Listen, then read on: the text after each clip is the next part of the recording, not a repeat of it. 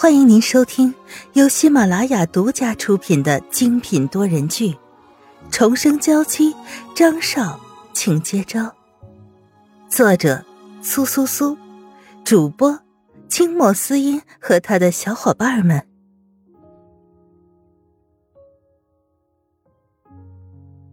第二百零二章，真相大白。听了这些话以后。张云浩这才明白，原来萧雨纯不过是帮凶，罪魁祸首居然是邓伯苍和傅一文。那家酒店好像还是我们家的，应该是萧雨纯动的手，利用职务之便对女人下杀手，不可饶恕。闪烁的眼神透露出了张云浩的不悦，他绝不许有人踩在沈曼玉的身上。如今的傅一文便是个天大的祸患。那这一切该怎么办才好？沈曼玉有些紧张的抓住了张云浩的衬衣，曾经还记得当时是怎么对付傅一文的，直接让他流产。可终究孩子是无辜的呀，希望这一次只是严惩傅一文这个人，不要伤害到无辜。张云浩小心的拍打着他的手，淡定的摇了摇头：“没什么事情。”你放心，我这次一定会妥善处理。沈曼玉再也没有说什么，她轻咬着嘴唇，默默的低下了头。直到第二天早晨，看到傅一文衣衫褴褛的站在家门口时，沈曼玉眯起了眼睛，准备回到房间里，却不想身后响起了他的声音。今天的张云浩刚好因为公司的事儿回去了一趟。如今两个人见面，着实有些尴尬。你到底是怎么处理的？我不是都已经说过我的要求了，为什么现在还没有回家？而且我听说，傅家现在被打压的已经不成样子，我这副模样早已经没有脸去见我的父母了。傅一文气急败坏的跺着脚，快步上前，目光落在了沈曼玉微微胀起的小腹。沈曼玉感觉到了恶毒的眼光来回打量，很快裹了件外套走了过来。没有想到，我居然流产了，你倒是怀了孽种。不知从何时起，傅一文对沈曼玉的嫉妒早已经让人害怕恐惧。听到对孩子的诅咒，沈曼玉顿时冷下脸来，拿起一旁的木棍。你说话最好给我小心点儿，不然别怪我不客气。两人之间隔着冰冷的铁栅栏，谁也碰不到谁。可二人的气场在隔空对视间，仿佛飞出了两把银色的刀，谁也不让着谁。毕竟沈曼玉自从做了妈妈以来，就不能听到有人对自己孩子的诅咒，更何况现在她已经想起了傅一文曾经做过的那些事，感觉更是恶心至极。那，我这次来也没有别的意思，就是问问你，什么时候才能让我回家，让我们家接受我？傅雨文耸了耸肩，向后退了一步，眼神有些闪躲。他虽然手里握着沈曼玉的证据，可也没有确凿的把握能和张云浩对峙，更何况整个城市谁是张云浩的对手呢？如果站在他的对立面，就只能任人宰割。沈曼玉丝毫没有收回视线，反倒是依旧死死的盯着他。那你就等着吧，我也不知道什么时候才能好。说话间不由得勾起唇角，讥讽的一笑。人各有命，傅一文如今沦落到现在这种地步，也是他咎由自取。听了这些话，傅一文直接崩溃。他没想到沈曼玉居然压根就不想帮助他，他立马涨红了脸，愤怒的向前一步，脸色却越发狰狞。难道你不知道我已经知道你所有的秘密了吗？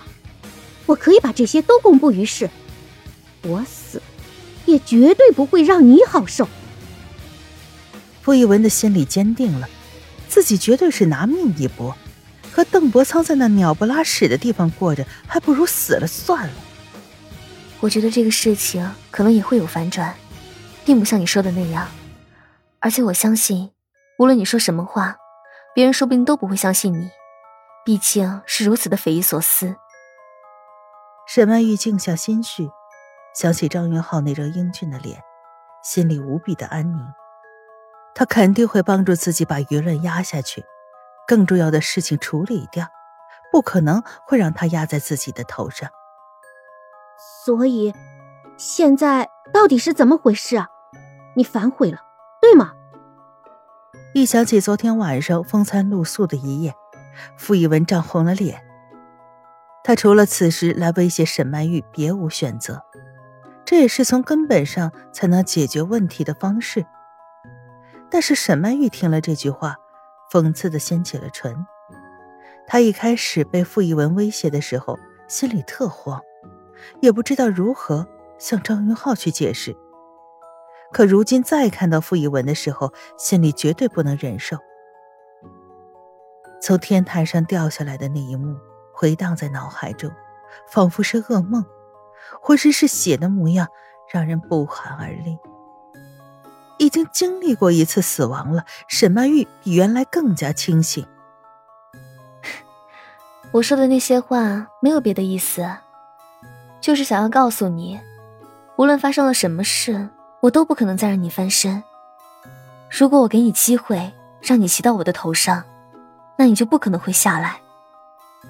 她心里有苦涩，想起自己和傅以文曾经是闺蜜，后来又被他耍得团团转。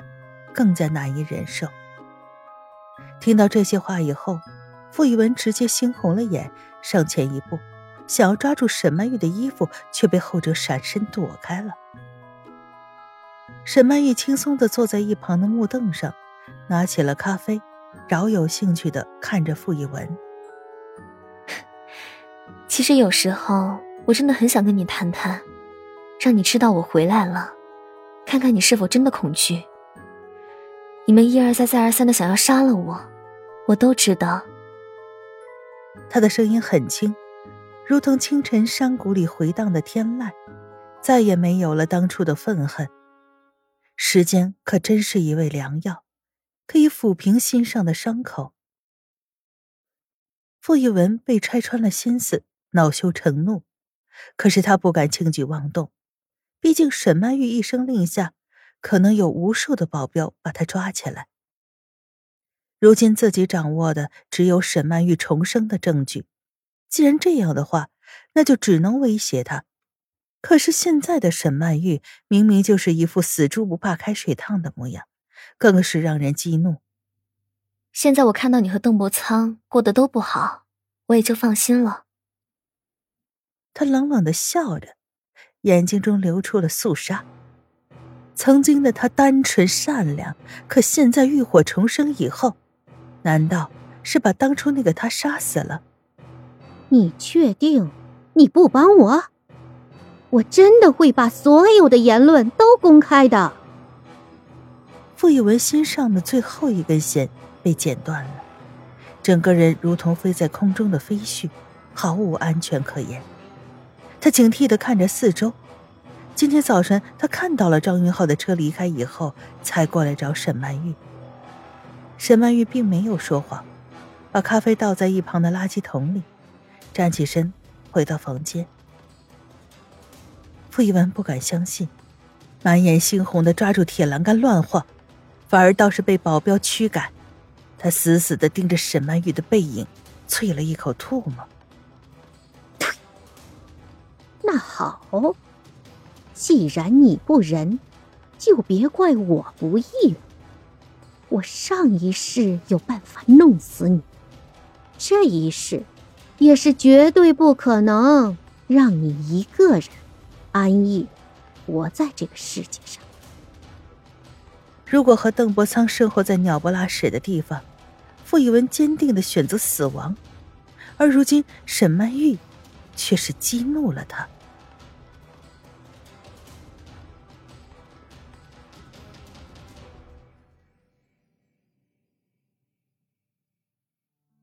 听众朋友，本集播讲完毕，更多精彩，敬请订阅收听。